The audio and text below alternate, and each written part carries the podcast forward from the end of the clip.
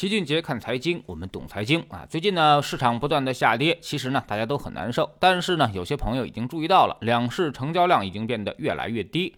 昨天沪深三百的成交啊，只有一千六百多亿啊，两市总成交才六千三百八十四亿。这说明什么？市场现在已经没什么买盘了，但同时也没什么卖盘了。大家呢都在观望。那么在哪儿观望就比较重要了。经过漫长的下跌之后，大部分活跃资金其实已经都退出了场外。从市场成交数据我们能看到，最近呢逆向冲进来的基本上都是 ETF 资金，也就是那些长期配置资金。而主动资金，特别是短线游资，基本上都已已经做空完毕，然后退出了市场。可以说啊，现在市场基本已经想到了百分之九十九的坏消息，并且已经充分的释放了迫害妄想症。如果不出一些特别意料之外的负面消息，基本上也不太能跌得下去了啊。啥叫意料之外的消息呢？啊，比如打着打着打急眼了，开始对着扔原子弹了，这可能就是市场还没想到的东西。但那个时候，其实要不要钱也就变得无所谓了。那么我们再说说大家可能忽略到的一些好消息。首先呢，大家对于今年的经济形势都很悲观，但其实二季度的时候，上市公司的企业业绩增长仍然是正的。所以尽管现在跌到了四月份的位置，但其实呢，估值反而更低了。而且由于市场利率伴随下跌，股债性价比也比四月底的时候更加突出。其次呢，就是经济再不好，怎么着也比二季度强很多。二季度的时候，北京、上海两大城市群停摆，对于制造业产生了极大的影响。三四季度其实肯定会出现复工复产或者生产恢复的情况。现在北京已经很堵车了，而且外出就餐甚至要等位了，所以经济活动恢复很快。唯一现在不足的就是人口跨地域流动还比较差啊，只有往年的七成左右。但在十月底之后，有望进一步的改善。第三呢，从大国博弈的角度来看。欧洲现在陷入了巨大的麻烦当中。德国的 PPI 上升到了百分之四十五，能源价格上升了六倍。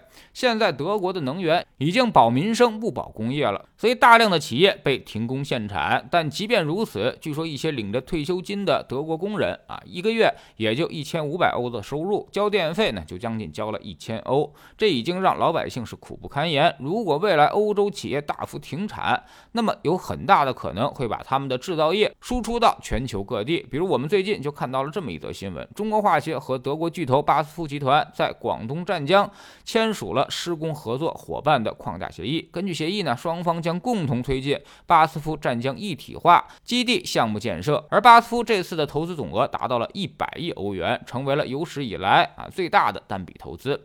为啥巴斯夫要着急来华建厂，而且还不顾总理的反对呢？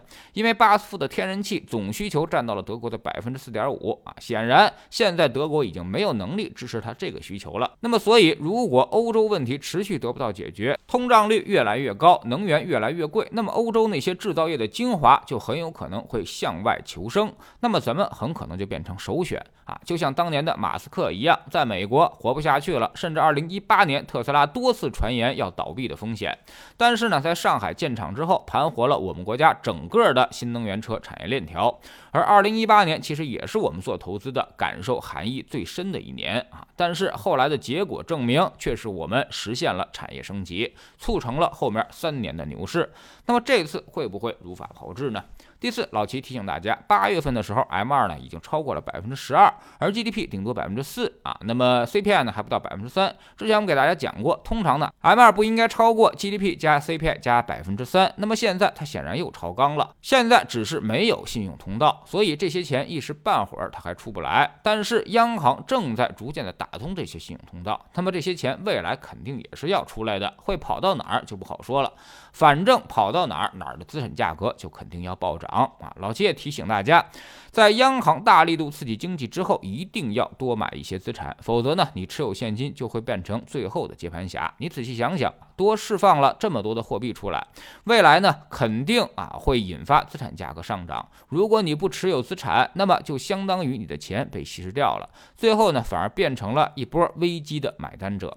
所以一般经济出现问题的时候，最倒霉的就是中产，富人呢反而会得益，而穷人又没啥损失，最后呢就拉大了富人和中产之间的差距。谁让你不敢持有资产？谁让你一下跌就跑呢？那么最后就是你来买单。所以投资的第一。原则就是始终要跟央行站在一起。第二原则呢，就是尽量行动的比央行慢一些。这样总不会吃亏的。千万别跟央行对着干，你所谓的钞票啊，能有多少购买力，那都是央行说了算的。你跟他对抗能有啥好处呢？所以很多人始终都想不明白这些浅显的道理，最后就导致反复吃了大亏。在知识星球清洁的粉丝群里面，老七一直给大家算账。其实你仔细想想，零八年危不危险？央行一发力也起来了。二零一五年崩不崩溃？后来五年也快创新高了。而现在呢，沪深三百只有三千八百六十九点。假设未来五年有机会回到五千九百三十点的高位啊，那么也就意味着有百分之五十四的涨幅，折合年化呢也到百分之九了。如果三年就回去了，那么年化将高达百分之十五。所以别总悲观，行情呢总在绝望中爆发。我们总说投资没风险，没文化才有风险。学点投资的真本事，从下载知识星球找齐俊杰的粉丝群开始。新进来的朋友可以先看《星球置顶三》，我们之前讲过的重要内容和几个风险低但收益很高的资产配置方案都在这里面。在知识星球老七的足球圈里面，我们正在讲《啊行为投资原则》这本书。昨天我们说到了，大家都总爱用结果导向去判断投资，但其实呢大错而特错了。因为投资市场啊是有均值回归定律的。你看它之前做得好，那之后未必就能做得好，甚至还要回归。真正投资长期表现优异的，不是那些大起大落的基金经理，而是恰恰是那些每年六十分将及格的投资经理啊！加入知识星球，找老齐的读书圈，每天十分钟语音，一年为您带来五十本财经类书籍的精读和精讲。之前讲过的二百四十多本书，全都可以在星球读书圈置顶二找到快速链接，方便您的收听收看。苹果用户请到金杰看财经同名公众号，扫描二维码加入。三天之内不满意，可以在星球 APP 右上角自己全额退款。欢迎过来体验一下，给自己一个改变人生的机会。还是得说一下，老齐发了基金之后呢，周末有很多的路演和报告要做啊，所以免费节目呢，周末和节假日暂时停播。有特殊情况，我们再临时加更，望大家理解。要了解我们基金的啊，也得进星球找无肉不欢，我们呢不会对外宣传。喜马拉雅的小伙伴可以在 APP 顶部搜索栏直接搜索齐俊杰的投资社友会，老齐每天讲的市场策略和组合配置以及讲过的书都在这里面啊。读万卷书，行万里路，让自己获得提升的同时，也可以产生源源不断的投资收益。